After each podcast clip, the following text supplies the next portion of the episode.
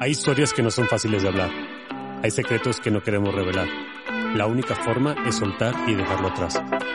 Es momento de crear, de hablar, de ser, de actuar y de transformar. Bienvenidos a Salir del Closet. Bienvenidos closeteros, bienvenidos una vez más a esto que se llama Sal del Closet. Yo soy Bren, soy la más feliz de que me estés acompañando una vez más en esta, en este tu podcast, en esta de tu casa.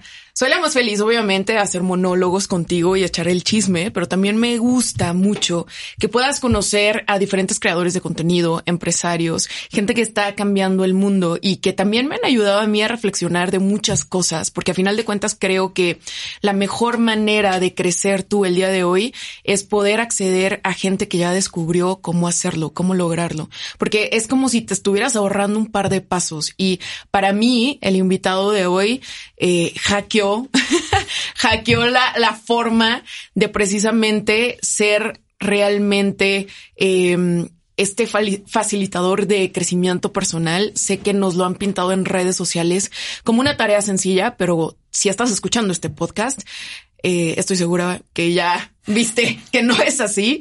Así que el día de hoy voy a presentarte em, a Martín. No te voy a decir más de él. Eh, vamos a dejar simplemente que que lo descubras a través del podcast. Martín, bienvenido. Muchísimas gracias por la invitación, Brenda. Un gusto estar aquí contigo. Muchas gracias a ti por, por venir. Eh, está bien padre porque realmente, nos, digo, para trasfondo, contexto, para los que no sepan, yo vivo en Aguascalientes, vivo intermitentemente porque ya sabes que ando de arriba para abajo. y la verdad es que creadores de contenido en Aguascalientes, pues no hay. hay chascas, hay unos, unos atardeceres preciosos, pero creación de contenido, la verdad es que no hay. Y primeramente quiero como que eh, desbloquearte con esta pregunta, porque siempre nos dicen de que si no estás en Ciudad de México, si no estás en Monterrey, si no estás en Guadalajara, claro. no vas a lograr nada, ¿no? Incluso tengo muchos amigos que son creadores de contenido y que se han mudado. Yo misma vine de Monterrey y cuando llegué a Aguascalientes dije, ya valió madre, ¿no? ¿Cómo le has hecho para crear contenido aquí en Aguascalientes? Claro, pues fíjate que en vez de ser como un retroceso, porque yo me mudé aquí a Aguascalientes en febrero del año pasado, justamente ayer cumplí un año. Wow, aquí en la, ciudad. Entonces, yo quería siempre crear contenido, pero yo vivía en un pueblo, yo soy de Jalisco. Entonces, mi pueblito tiene seis mil habitantes. Entonces, yo cuando empecé como con esta idea de empezar a crear contenido, pues tuve que empezar allí, porque estaba en mi pueblo y, y te empecé con los recursos que tenía allí. Y ahí fue como cuando empecé a, crecer un poquito. Entonces, para mí el venirme aquí a Aguascalientes amplió las posibilidades porque ya tenía más locaciones, más lugares, más gente. Entonces, para mí fue como benéfico. Entonces, yo no lo vi como tipo una limitación, sino como algo, algo bueno para mí. Me encanta esto porque muchas veces pensamos que necesitamos que en la vida nos estén pasando eh, cosas súper importantes y que estemos en Nueva York y que estemos llenos de eventos, de marcas y para aportar valor. Y si te soy sincera, a mí me pasó algo muy parecido. Justamente creo que el venir a Aguascalientes, Aguascalientes, para los que no tengan como muy clara la idea, porque tenemos de, de muchos lugares, ¿no? Eh, gente que nos escucha. Aguascalientes es un lugar que es muy tranquilo. O sea, no pasa nada y es delicioso porque cuando estás como en este lugar tan estable, tienes mucho, mucho eh, para dedicarte a ti mismo. Y precisamente empezaste con esta parte de crecimiento personal. ¿no? Exacto. Sí. Y, y de hecho, fíjate que ahora que mencionas eso, tú ahí indirectamente influiste mucho también para que yo viera Aguascalientes como un lugar. Porque, ah, qué Porque en su momento yo pensé de que me mudo a Ciudad de México, me mudo a, Guadalajara, a Monterrey, pero porque ahí están los creadores, ¿no? Ahí está como el, cluster. Pero después dije, no, pero Bren está en Aguascalientes y le va súper bien y tiene una audiencia enorme y crea contenido. Entonces tú demostraste que es posible crear en donde estés. Entonces dije, no, me voy para allá. cierto punto gracias. ahí. Y me encanta porque creo que tú también lo tienes que bajar. Mucha gente me, me habla a mí, me dice, oye, ¿cómo empiezo? Es que no tengo las herramientas. Y mira, te voy a decir algo. Hasta el día de hoy, y yo creo que Martín está igual, yo hasta hace un mes compré mi primera de esta de luz como tal, mi, mi, primer arito de luz y yo sigo editando en el celular. Sí. O sea, es mi mejor inversión. Igual. O sea, yo no utilizo ni computadora ni cosas así super pro. Entonces creo que realmente lo, lo que te está limitando eres tú, ¿no? Sí, lo del equipo es hasta cierto punto una excusa. Sí. De que no tengo cámara profesional, no tengo aro de luz.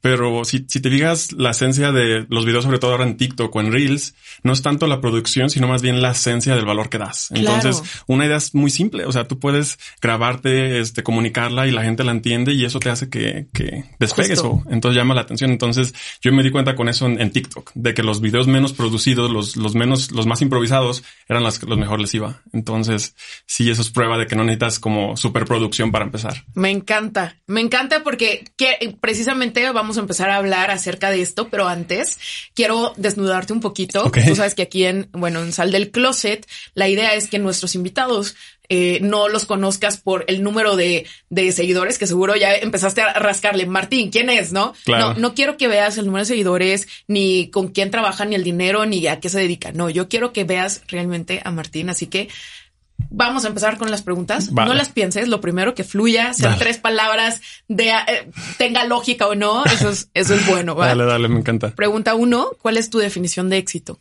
Mi definición de éxito, tranquilidad. Nice. Si pudieras dar un solo consejo, ¿cuál sería? Si pudiera dar un solo consejo. Sí. No enfocarme en el dinero. Nice. Ok. ¿De qué te arrepientes? ¿De qué me arrepiento? De no estar preparado para tomar ciertas oportunidades. Ok. Si pudieras hablar con alguien vivo o muerto, ¿con quién sería? Wow, esa es una muy buena pregunta. Sí. Muerto o vivo. Híjole, esa sí me está poniendo a pensar. Fíjate que va a ser un poquito personal. Eh, muerto, una tía mía acaba de fallecer hace como un año. Entonces, eh, siento, ahora que estoy ya más en esto del crecimiento personal y espiritual, siento que ella tendrá muchas respuestas que yo ahorita estoy buscando. Entonces sería con, con, una tía que acaba de fallecer hace un año. Qué padre. o sea, qué padre realmente que, o sea, a veces no, no nos damos cuenta que tenemos a la gente con respuestas a un lado. Sí. Sí, aunque ahora allí en, mis meditaciones y en el silencio ahí recibo esas respuestas, pero sí la tengo ahí como de, de figura. Wow. ¿Vas más al pasado o al futuro? Al presente. Bien. Nice. ¿Qué sería lo último que comerías en tu vida? ¿Qué es lo que más te encanta? soy, muy, soy, muy, simple, pero el, el postre, el pie de queso es mi, con eso me matas. O sea, todas sus variaciones. ¿Cuál es ese error que volverías a cometer? Enamorarme de la persona que, que creí que no era la indicada. Ok. ¿A qué huele Martín? ¿A qué huele Martín? Sí. A fresco. Ok. ¿Cómo te relacionas con el fracaso? Uy, o sea, ahora de una manera muy distinta a antes, pero ahora simplemente son las lecciones que necesito recibir en el momento. Son mis cachetadas del universo que me manda. Nice. Tres cosas que buscas en una pareja. Comunicación, conexión y atracción también diría. Ok. ¿Qué es lo mejor que te has comprado con solamente mil pesos? Con solamente mil pesos, una cena. Súper. Y por último, ¿qué le dirías a tu yo de 20 años? Wow. A mi yo de 20 años le diría que si estoy dispuesto a, a, realizar el trabajo necesario, puedo lograr lo que quiera. Me encanta.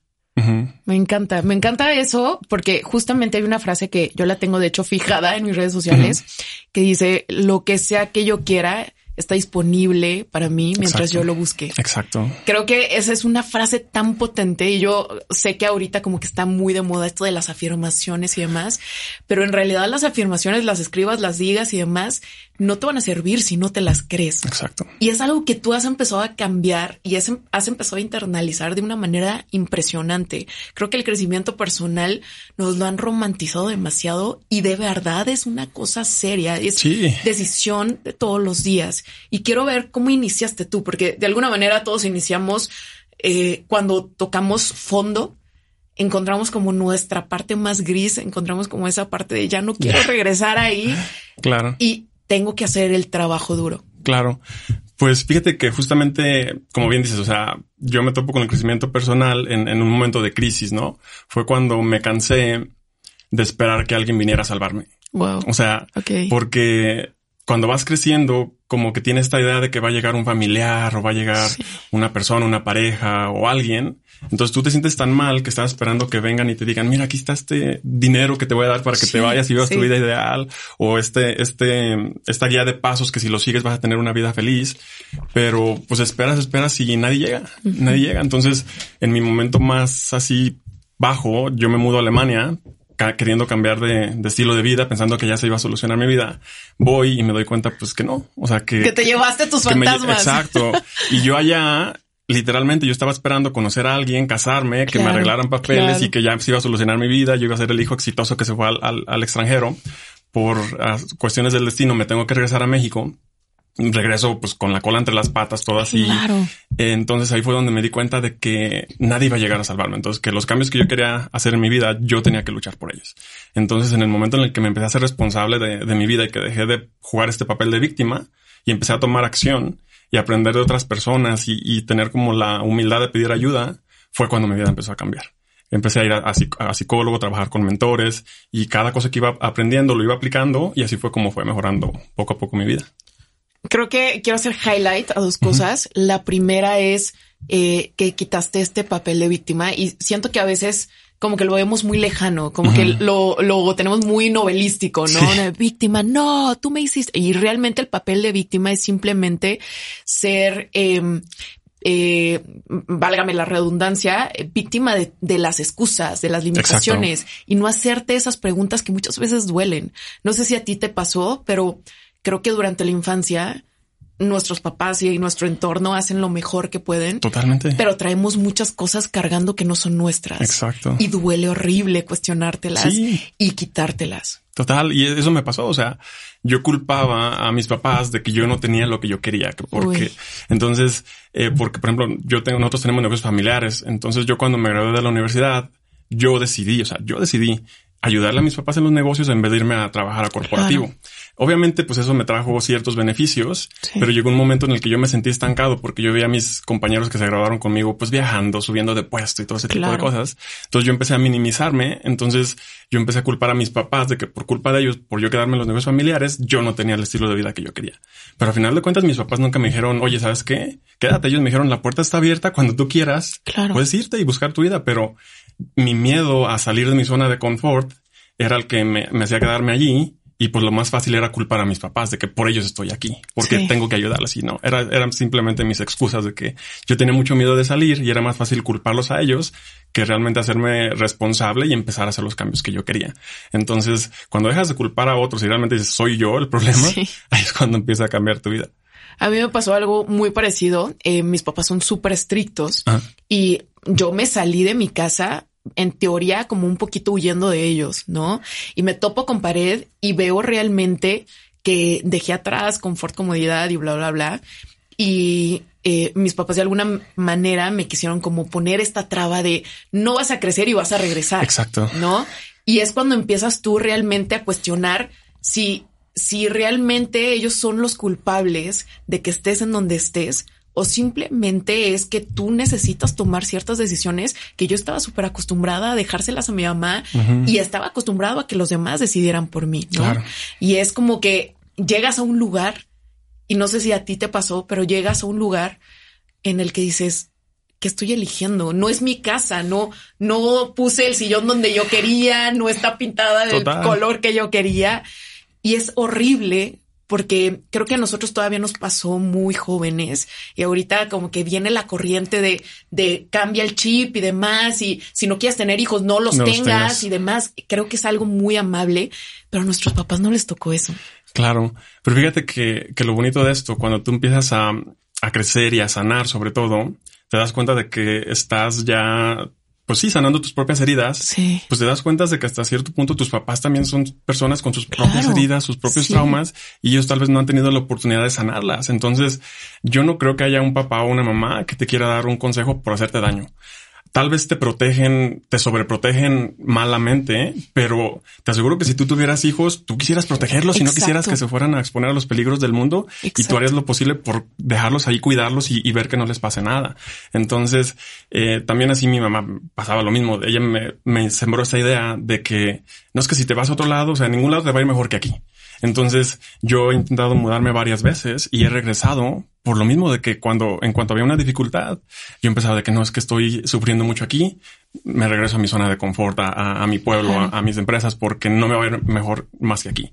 Pero de, nuevo, vuelvo a estar inconforme, trato de salir y regreso. O sea, fue tres veces. Entonces, esta es la tercera vez que, que me mudo yo. La primera vez fue a Alemania, regresé. La segunda vez fue a Aguascalientes, volví a regresar y, dije la tercera es la vencida. Es la vencida. Sí, o sea, ya ahorita ya tengo herramientas, lecciones, pero hasta cierto punto, o sea, no culpo a mi mamá de eso porque ella simplemente me quiere proteger y, esos consejos no son como por dañarte, pero uno es el que debe tomar la lección de que, ok, mamá, papá, yo sé que me quieres proteger, yo sé que quieres que esté cómodo, que no me, que no sufra en el mundo, pero yo tengo que aprender mis propias lecciones y, solamente cayéndote es como, como aprendes a, a valorar las cosas. Justo. La parte de crecimiento personal que te digo que cuesta mucho es cuando te empiezas a llenar de información, cuando ya tienes esa duda, esa curiosidad y empiezas a leer de tantos libros y tantos métodos y te levantas a las 5 de la mañana y dices, no, no me hace feliz y luego empiezas a meditar y dices, no, yo cómo medito porque estoy callado y no me puedo callar yo misma, cómo se debe de ver meditar. Así que quiero ver cómo se ve ese inicio de Martín.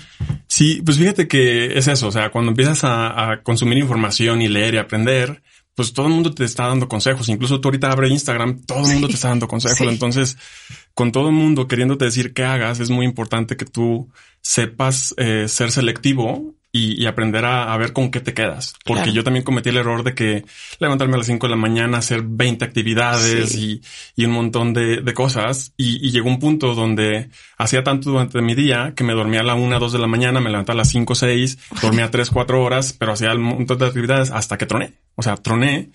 Y en ese tronar fue de que, a ver, ¿qué de todo esto que estoy practicando, qué realmente me sirve? ¿Qué realmente disfruto? ¿Qué hago porque yo realmente quiero? Y no porque nada más un gurú o alguien en un libro te dice que esto es para que seas exitoso. O sea, tal vez es exitoso a través de la definición de éxito de esa persona, pero ¿qué me sirve a mí? Entonces hice como ese filtro y dijo que me quedo con este, este no, este no, este sí. Y así fue ya cuando yo me quedé con lo que realmente me, me sirve. Sabes que se me hace impresionante que falta hablar más de esto en redes sociales, justo, porque he entrevistado a varias personas que se dedican precisamente a crecimiento personal, productividad y demás, y todos tronamos. Sí. Todos eh, llegamos a tener este punto tan estricto en nuestra vida que nos costaba hacer menos, que empezamos a valorarnos en lo que hacíamos en el día y si no hacíamos suficiente, nos afectaba en el autoestima de una manera impresionante. Sí, o sea, de hecho, yo todavía estoy, o sea, trabajando en eso. O sea, hay días que yo no estoy haciendo nada, o sea, estoy descansando, ya no tengo trabajo, ya no tengo llamadas y me siento mal. O sea, me siento mal de que de pronto me llega el pensamiento de que mis papás, mis hermanos allá trabajando y yo aquí estoy en el sillón. Pero digo, pero hasta cierto punto yo estoy construyendo un estilo de vida donde me permite mi trabajo darme estos tiempos de descanso, pero no estamos acostumbrados a, hacerlo y, a darnos ese espacio y nos sentimos culpables. Entonces sí es muy importante porque el descansar es tan, tan importante como ser productivo y tomar acción.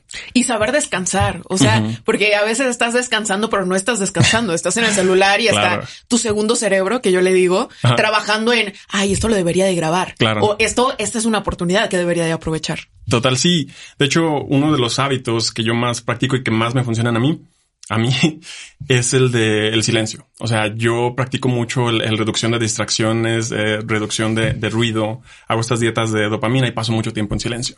Entonces, para yo volver a mi centro no es tanto de que meditar o hacer ejercicio o journal. O sea, no. O sea, yo en el silencio regreso. Entonces, yo cuando estoy descansando, ya sea en mi casa o en la naturaleza o en una caminata o algo, o sea, el silencio me ayuda a, volver. Entonces, yo sé que hay personas que el silencio les... Les incomoda. Ajá, les incomoda, pero justamente ahí se trata. O sea, por, eso, por eso muchas personas nos, nos son, el silencio es incómodo porque el silencio te muestra en lo que necesitas trabajar.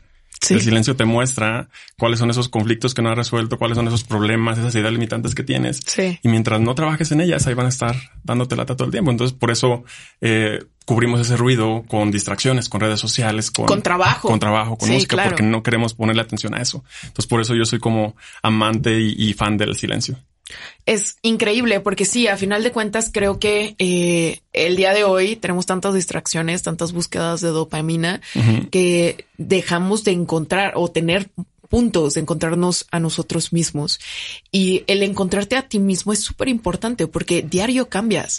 Hay veces que incluso sigues tomando decisiones que tú ya no quieres tomar O sea, eh, y te pongo algo en, en, en ahora sí que en, en la mesa.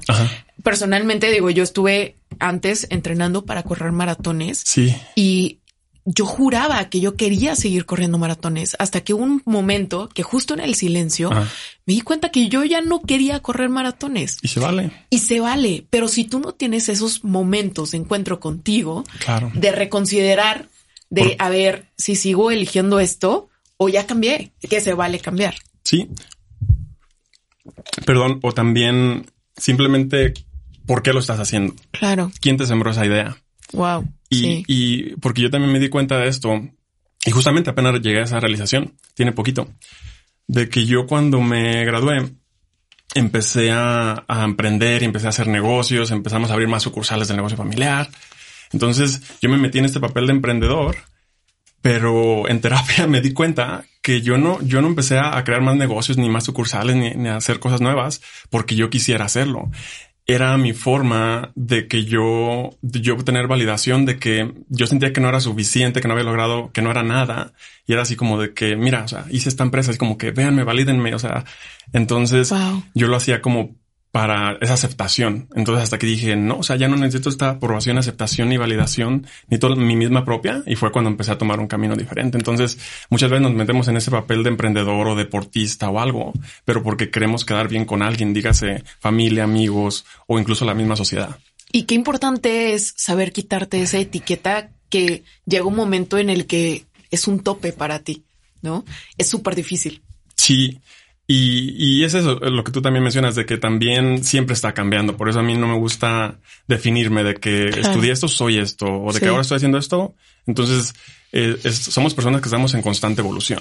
Entonces, ahorita podemos tener ciertos gustos, ciertas actividades y está bien. Y después nos van a llegar otras cosas que nos llamen la atención y se vale cambiar. estamos en constante movimiento, en constante evolución y de eso se trata. Porque si estuvieras como estático, ahí es donde te estancas.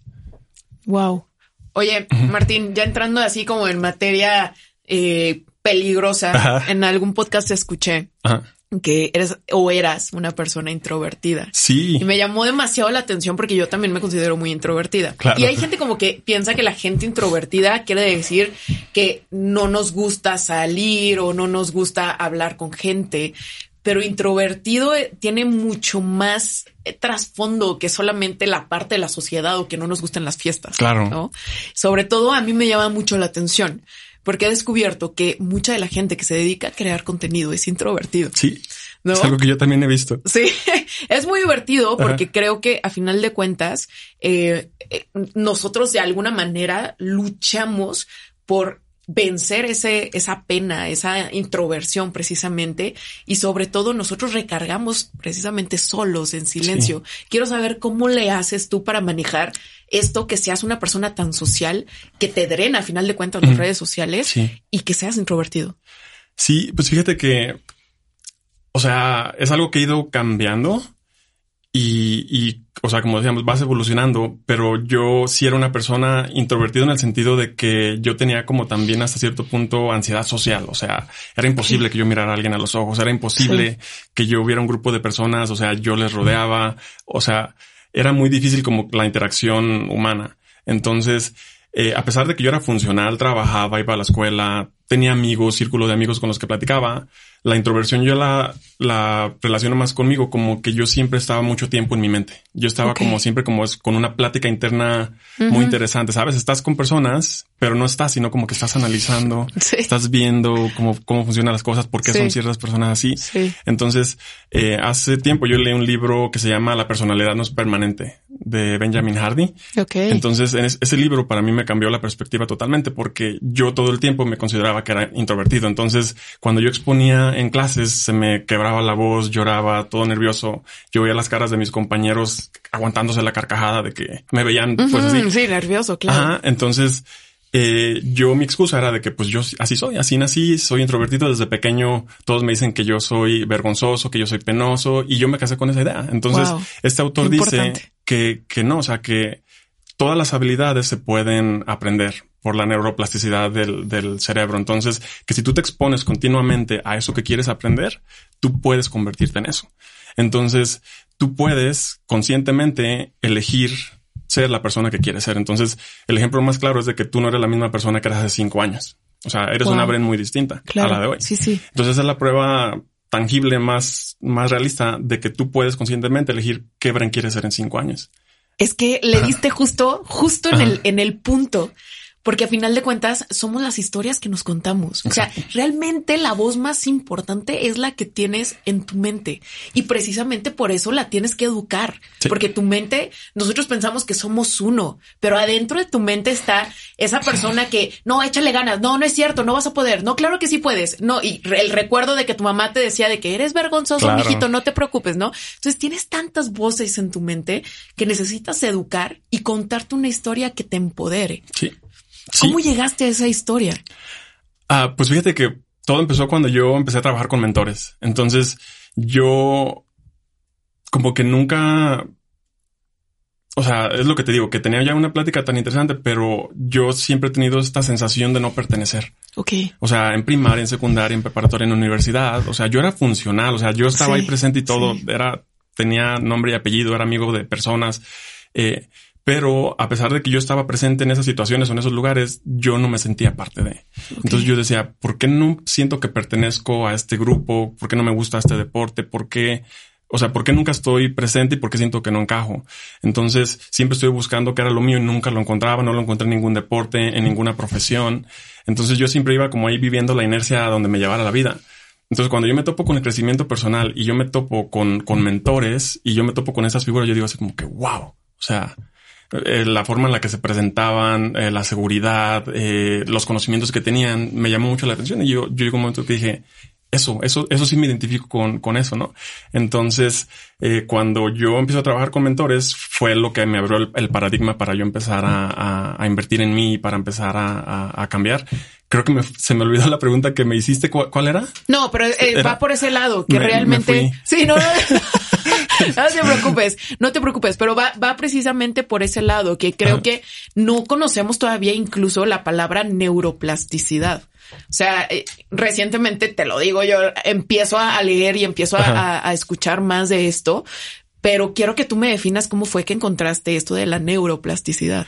Ajá, pues fue fue eso. Eh, obviamente, te digo, al trabajar con, con mentores, al leer libros, a ver contenido en Internet, o sea, y, y aparte, o sea, yo también tengo evidencia cada vez que me expongo a situaciones incómodas y que voy aprendiendo y que voy ganando seguridad, tengo evidencia de que yo no soy la misma persona que era hace unos años. claro que lo puedes lograr. Exacto. Entonces, yo recientemente tuve un, un, un eh, periodo de crisis donde me estanqué, donde entré de nuevo así como en estas historias, pero tuve que sentarme y, pensar y buscar información histórica de que sí es posible cambiar, de que sí es posible lograr, lograr lo que yo quiera, si hago el trabajo. O sea, no, no funciona así como que nada más tú te imagines qué persona quieres ser y de que ya te sientes y de que en un año mágicamente vas a llegar a ese lugar. O sea, requiere trabajo, requiere esfuerzo y requiere conscientemente elegir qué habilidades, qué conocimientos, o sea, qué cosas quieres obtener. Entonces, si no trabajas diariamente por ello, nunca vas a, a, a llegar a lograr a ese, a ese lugar.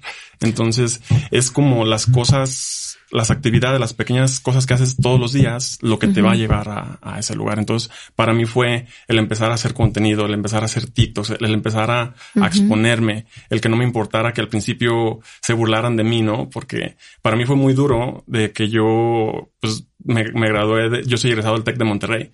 Entonces, para mí en un principio fue como una crítica muy fuerte de que claro de que uy llegaste y nomás a TikTok exacto o sea como que un egresado del Tec de Monterrey haciendo TikToks no sí. o sea como eh, sí claro. porque yo también empecé a hacer TikToks cuando TikTok no era el TikTok de hoy era cuando era este eh adolescentes haciendo bailes y ese tipo de cosas. Entonces, como luchar contra toda esa resistencia, pero tú tienes como una visión y un objetivo de lo que quieres porque sabes que ese es el camino y otras personas es el camino que recorrieron. Entonces es confiar que si tú sigues esos pasos, que si tú tomas acción, que si tú sigues ese mapita, también vas a llegar a ese lugar. Entonces es, es en el lugar en el que yo estoy ahora.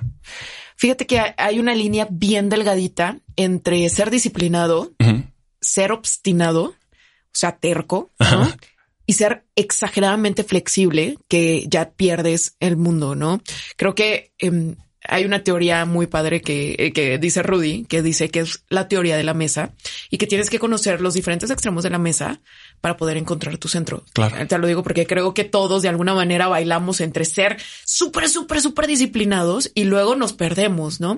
Y creo que ahorita la corriente, hay ambas corrientes. Hay esta corriente de no pay, no gain y no descanses y, y levántate y bla, ¿no? no o sea, y está la corriente también de, de déjate ser y si así eres, pues ni modo y que te acepten y, ah, eh, sabes, como que esta línea que también te puedes perder.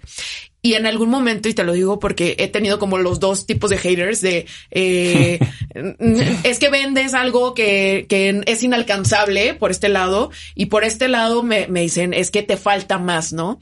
Creo que es bien importante también esta parte que tú señalas de que tú tengas una referencia de que puedes lograrlo. Más allá de lo que tú quieras de la disciplina, creo que lo que importa aquí son las referencias, porque a final de cuentas tu cerebro siempre va a buscar algo que que a él le explique el por qué se está poniendo excusas. Tu, tu, cerebro no es malo y es algo que a mí me ha caído mucho el 20. No eres tú contra ti. Tu cerebro siempre te va a proteger. Exacto. Y por eso mismo busca entre tus recuerdos y dice, no, mira, es que ya nos pasó esto. ¿Te acuerdas cuando nos rechazaron? Exactamente. Y si tú creas un nuevo recuerdo en el que te aceptaron después de 800 no, pero ya te aceptaron. Exacto. De verdad es como un tengo con qué protegerme, ¿no? Y es experiencia personal. Y son justamente, o sea, son esas, esos pequeños logros, esas pequeñas ganancias, lo que dices, valió la pena todo el, esfuerzo. El recorrido. Exacto. Entonces, es una lucha constante y, y yo lo tengo muy, muy presente. Entonces, te voy a ser honesto, hay veces que sí pienso, o sea, de que mejor me regresaré, mejor ya tiro la toalla pero de pronto tú empiezas a, obtener evidencia de que no, o sea, de que si estás en el camino correcto, de que si están saliendo oportunidades, de que sí es posible. Eh, justamente ahorita estoy trabajando con un mentor, ayer vi la, la, primera sesión y que me cambió esta perspectiva, porque él, justamente como con el ejemplo que tú dices de la, de la mesa que te dijo Rudy, más o menos va por allí, dice que todo es cuestión de perspectiva. Entonces que tú para crecer integralmente necesitas tener varias perspectivas. Entonces, yo en un tiempo estuve muy eh, frustrado porque sí, estaba creciendo en redes y, ya sé cómo hacer videos virales. Claro. Ok, cool. Pero a final de cuentas tú sabes que no se vive de likes y no se vive de comentarios y no se vive de, vistas. Entonces yo me metí tanto en creación de contenido y en hacer contenido viral que llegó un punto donde, ok, sí, sí estoy teniendo ya cientos de miles de seguidores. Pero no lo estoy monetizando. Exacto. Y estoy batallando para pagar la renta o pagar la tarjeta. Entonces, ¿qué estoy haciendo mal? Porque yo estoy eh, casado con la perspectiva del creador, pero me falta mm. la perspectiva de la persona que ya está monetizando o ya está haciendo negocio. Entonces, ¿de qué perspectiva o de qué persona puedo aprender para complementar mi proceso? Entonces, justamente me di cuenta de eso. Entonces, hay personas, ejemplo tú, o sea, que yo puedo tomar como punto de referencia y para ver qué puedo aprender de ellos y, y asumarlo a mi proceso. Entonces nos estancamos cuando nos casamos como con una idea o una perspectiva y no, y no vemos más allá de, de, nuestras narices. Entonces yo todo este año, pues sí, sí crecí mucho en redes sociales, pero ahora me falta como ver, ok, ¿cómo puedo hacer de esto algo rentable? Porque a final de cuentas, pues sí es tiempo y, energía y recursos que inviertes. 100%. Entonces, te digo, cuando he estado a punto de tirar la toalla, pues es por lo mismo que no veo como ¿Para dónde? Exacto. dónde voy? Pero digo, ok, no, no, no culpo que esté mal, sino que qué más me falta aprender o de quién puedo aprender eh, para yo poder complementar mis conocimientos y poder seguir en, este proceso. Dos preguntas. La primera, creo que hay mucha gente que no invierte justamente en esto. O sea, pensamos que las respuestas van a ser gratis. Y no, o sea, te van a costar tiempo, ya sea que tú le rasques a todo el Internet que tú te tardes en probar muchas, em, eh, ahora sí como que eh, eh, mm, experiencias de gente que te da leer muchos libros, bajarlo, ponerlo a la acción, falla, bla, bla, bla, te costó tiempo. O te va a costar dinero. Hay personas que ya encontraron cómo hacerlo, pero tú no quieres pagarles. Exacto. Y en realidad mentores hay muchos. Sí. Te lo digo porque a final de cuentas creo que la gente no entiende que todo, todo va a tener un pago. Exacto. Y se enoja cuando tú les quieres cobrar, em, cuando pues a final de cuentas los conocimientos a mí me costaron. Exacto.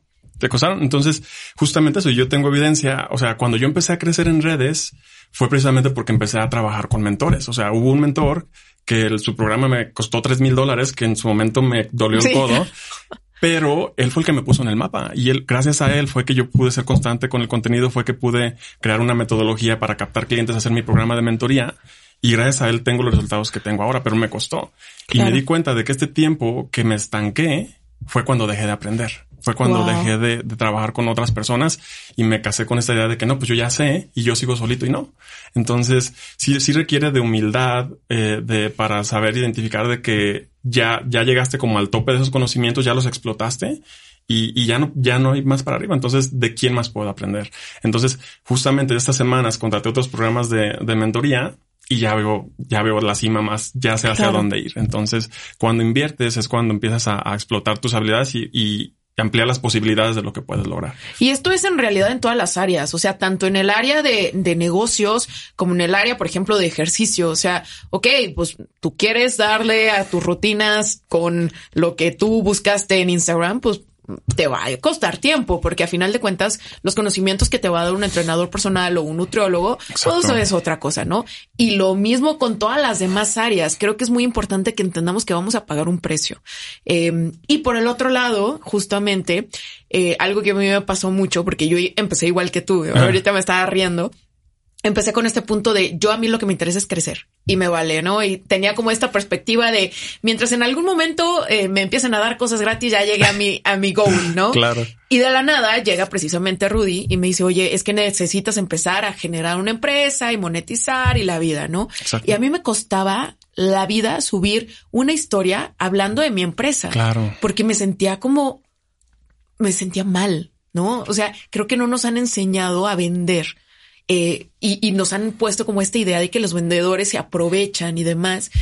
Y me contó una historia, que justamente es la historia que yo me cuento, y me encantaría que tú que me estás escuchando también la, la, la hagas, la, tu historia, si todavía te cuesta hablar acerca de lo que te apasiona, de lo que vendes, de lo que amas, tú ya encontraste una respuesta.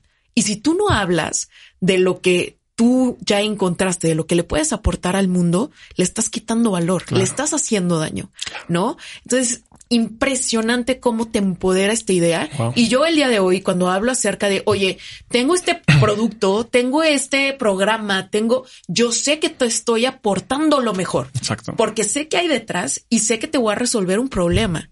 Sí, confías. Y es eso, o sea, es hasta cierto punto aprender a, valorar tu trabajo y a valorar tus conocimientos y, y, de que, porque yo también cometí el error al principio de cuando empecé, de yo, yo daba programas de mentoría gratis, así como que las personas se, acercaban a mí, que me enseña, sí, claro, o sea, error, o sea, porque al final de cuentas es, tiempo, es, energía, pero sí, sí es cierto esto de que eh, llega un punto donde tú tienes que hacer de esto algo eh, rentable, o sea, porque al final de cuentas, pues te estás dedicando a, redes.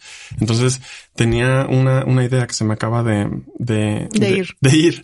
Pero, o sea, sí va más que nada por ahí y, y a mí me cuesta todavía, ¿sabes? Porque el mentor con el que trabajé me dice, oye, Martín, sube tu, el, el precio de tu programa. Entonces yo, yo... Y tú tienes el miedo de no, es que nadie va a llegar. Exacto, pero después veo eh, el, el historial de los testimonios de las personas con las que he trabajado. Entonces, y veo como lo, lo, lo, mucho que le sirvió el programa. Incluso un cliente que, que termina justamente esa semana. De, de, hecho, hoy voy a tener la última sesión con, con él. Entonces, estuvimos trabajando en, en visualizaciones, cómo trabajar para reprogramar tu mente para lograr ciertos objetivos. Entonces, estuvimos trabajando con una visualización para que él quería 450 mil pesos de utilidad en su empresa. Y la semana pasada o antepasada lo logró. Lo logró. Yo dije, ¿cómo es posible que yo sea capaz de transmitir estos conocimientos a mis clientes donde ellos pueden cumplir sus sueños y lograr sus metas y yo estoy batallando para cumplir las mías? Entonces, eh, hasta cierto punto hay veces que nosotros somos falsos profetas. Ah, sí. De que damos consejos y ayudamos a otros, pero no los aplicamos en nosotros. Entonces, hay veces que yo he estado con, con ansiedad, sobrepensando y todo, y cuando de eso trata mi contenido. Entonces dije, ¿cómo es posible que yo esté... Eat your own food. Exacto. Sí. Entonces, Ah, hace poquito me di un mes de descanso, eliminé TikTok, eliminé Instagram, empecé a aplicar lo que yo enseño y, regresé a mi centro. Entonces, sí es como estar eh, siempre alertas de, de, todas estas fallas que podemos tener en, el camino. O sea, pero a, final de cuentas, eh, ser conscientes de que el valor que damos y los conocimientos que tenemos sí pueden ayudar a otras personas, pero también nosotros nos podemos ayudar eh, igualmente. Martín, quiero que em, nos hables acerca de la meditación, porque también creo que es un hábito que vemos muy lejano. Em, ahorita te voy a contar mi experiencia, pero quiero que tú me cuentes la tuya con la meditación. Ajá. Fíjate que la meditación es uno de los hábitos que yo más promuevo, pero también yo cometí el error de yo creer que es un monje tibetano callado. no, por ejemplo, que mi experiencia con la meditación iba a ser igual con, con mi audiencia o con mis clientes con los que yo trabajo, cuando realmente no es así. Yo creo que los hábitos, la meditación dentro de ella, son como los libros. O sea, te llegan en el momento que te tienen que llegar y te eligen. Entonces, eh, hay personas que de pronto intentan hacer cierto hábito, meditación, ejercicio, dieta, lo que sea, y sienten que no les funcionó, que no era para ellos, es que simplemente no era el momento indicado. Entonces, yo por dos, tres años bajé una aplicación de meditación, estaba meditando, yo me daba mis 5, 10, 15 minutos, según yo meditaba, no estaba meditando, nada más estaba en silencio, pero yo creía que meditaba. Hasta que empiezo a trabajar con Mariel Cisneros, tú la conoces. claro. Ella me enseñó a meditar. Entonces, cuando empecé a trabajar con ella y que me hizo clic, dije, wow, o sea, cambió mi mundo. Entonces, yo hay clientes con los que he trabajado, les enseño la metodología, les explico, les digo, hay unos que les hace clic porque era su momento y hay otros que no, no pero les sirve otro hábito. Entonces, por eso volvemos a lo que hablamos en el principio, o sea, qué hábitos, qué actividades, qué prácticas te funcionan a ti. Entonces, si por algo has intentado meditar y, no logras eh, conectar o, te desesperas algo, es que tal vez no es tu momento, pero en cuanto tú, en, tu vida esté en, una, en un punto donde lo que necesitas es el silencio, es conectar contigo y te topas con la meditación, ahí vas a sentir el verdadero beneficio. Qué padre. No, nunca había visto como esta analogía. Eh, creo que eh, es súper, súper cierto. Hay hábitos que te sirven de manera momentánea. Eh, precisamente, por ejemplo, este hábito de levantarme a las 5 de la mañana. Yo estuve como cinco años, cuatro años con esto y me costó mucho dejarlo ir hasta que entendí de que, pues, esa Bren que se levantaba a las 5 de la mañana le dio la oportunidad a que Bren el día de hoy se levante a las 8 de la mañana, ¿no? Claro. Porque ya me levantaba a las 5 y era como, y, o sea, terminaba mediodía y era como, tenía mucho sueño, pero no puedo hacer ya nada más porque ya hice todo, ¿no? Entonces fue como, ok, permítete ahora dormir más e invertir en otro hábito, ¿no? Total. Y es impresionante que también tú lo, lo expreses así, que le, que le recuerdes a nuestra audiencia que a final de cuentas eh, puedes probar cosas diferentes, eh, no porque lo veas como este molde de que así se ve una persona exitosa. Y precisamente por eso inicié con esa pregunta de qué es el éxito para ti. Y tú lo expresaste súper bien. Tranquilidad. Sí. Y la tranquilidad se va a ver de muchas maneras. A final de cuentas, para eso tenemos las elecciones. Sí. ¿No? Es, es eso. Y, y, fíjate, justamente es eso. Y eso te ayuda a ser como más compasivo con tu proceso. Porque muchas veces vemos en redes sociales, o sea, estas figuras de que tienen la, la rutina súper perfecta y estos hábitos.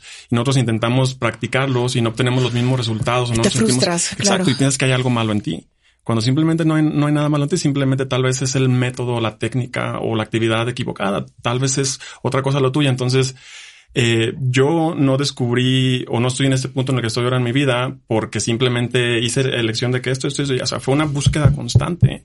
Fue fracaso tras fracaso, mudarme, regresarme, intentar una cosa nueva. No me gustó, eso sí me gustó. Y al final de cuentas, o sea, probaste 100 cosas distintas y te quedas con las dos, tres dentro de todas esas 100, pero porque te atreviste a buscar y a intentar y a, experimentar. Entonces, muchos nos quedamos como en esta comodidad y, pensamos como que la primera opción que, hagamos del primer cambio ya le vamos a atinar. Hay, personas que sí le atinan y, suerte, pero es muy poco probable que al primer cambio que tú hagas le atines y obtengas los resultados que, que quieres. Es esta búsqueda constante. Wow.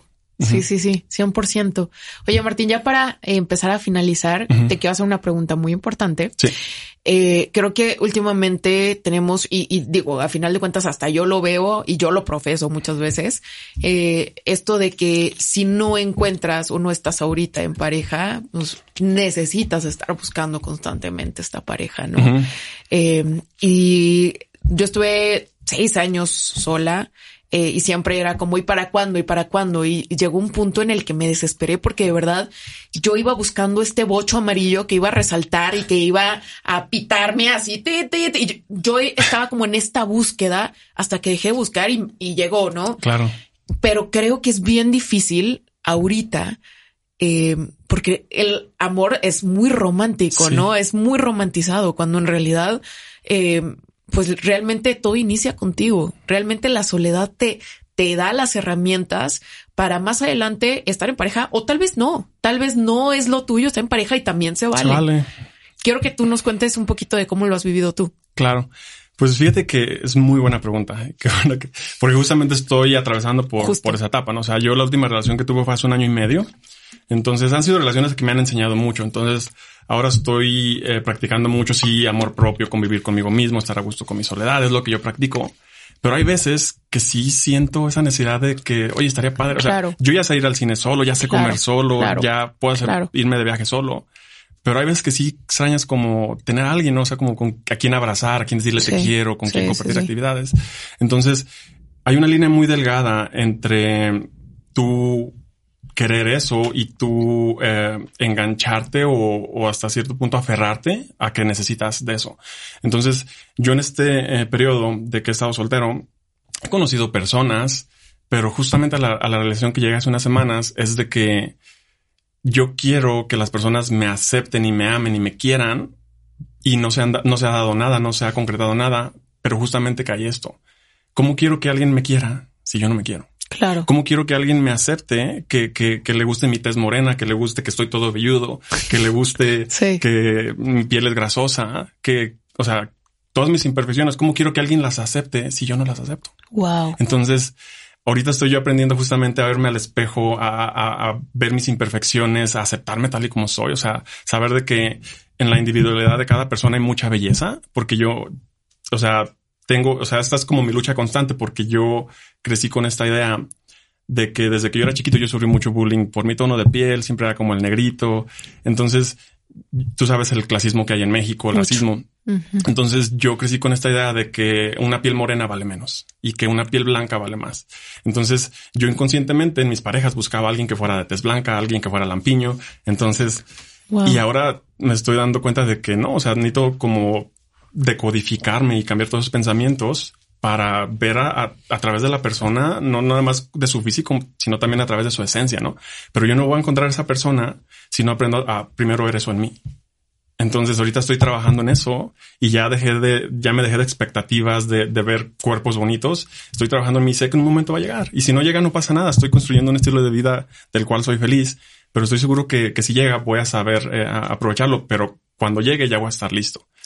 Es que, ¿sabes qué? Que justo nos hemos comprado esta idea de que después de la soltería sigue vivir en pareja y después te casas y después tienes hijos y después, y si no cumples como todo este, esta línea de te reproduces y demás, y fue lo que nos enseñaron también en la escuela, como que no nos enseñaron que hay diferentes líneas y ambas están bien, las que tú elijas están bien.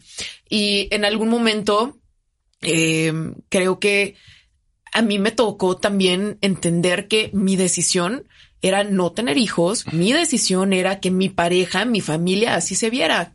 Ahora sí que perritos, eh, eh, hermano o, eh, o esposo o pareja o bien si tú vives con tu abuela también es una forma de pareja, digo de familia o si tú estás solo también es una forma de familia, como que siempre nos han vendido que necesitamos eh, alguien más que camine a nuestro lado durante toda la vida y nadie nos ha, recordado que estamos completos. Claro. Eso. Y en el momento en el que tú sientes ese valor y, tú realmente lo crees, es cuando todo empieza a llegar a ti.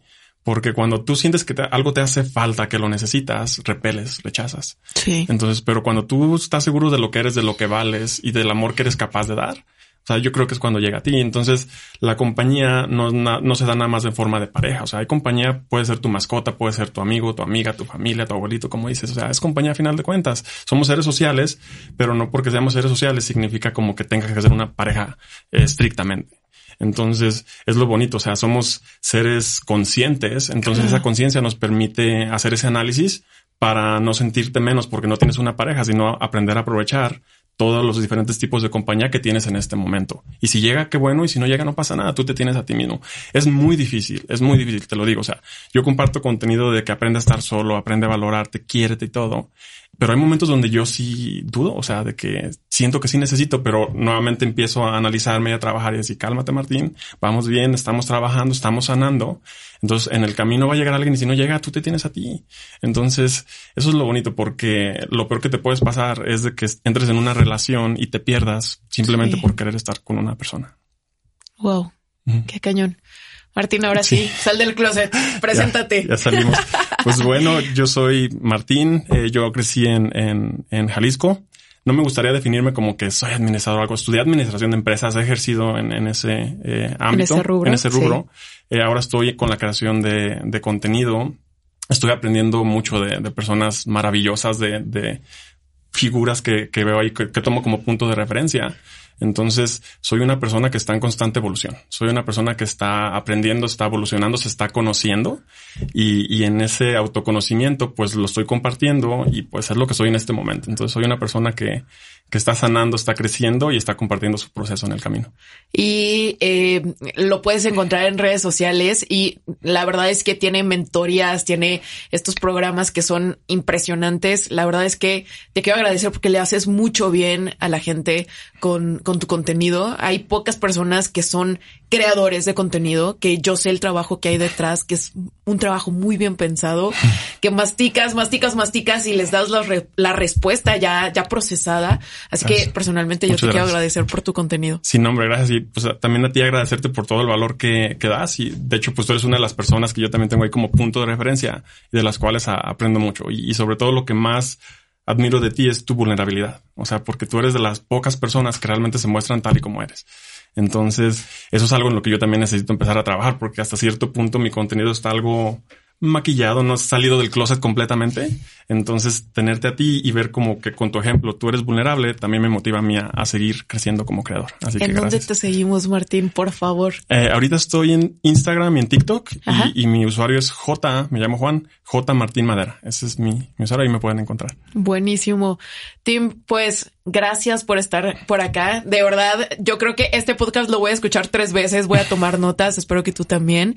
Y que te comuniques también con, con Martín, porque la verdad es que es de esas personas que tiene esta esencia de querer ayudar a los demás ayudándose a sí mismo, que yo creo que son las mejores personas del planeta. Así que gracias por estar por acá. Ya sabes que a mí me sigues en arroba soy Brembita, arroba sal del closet podcast y mientras tanto nos vemos en el siguiente episodio. Bye bye. Gracias.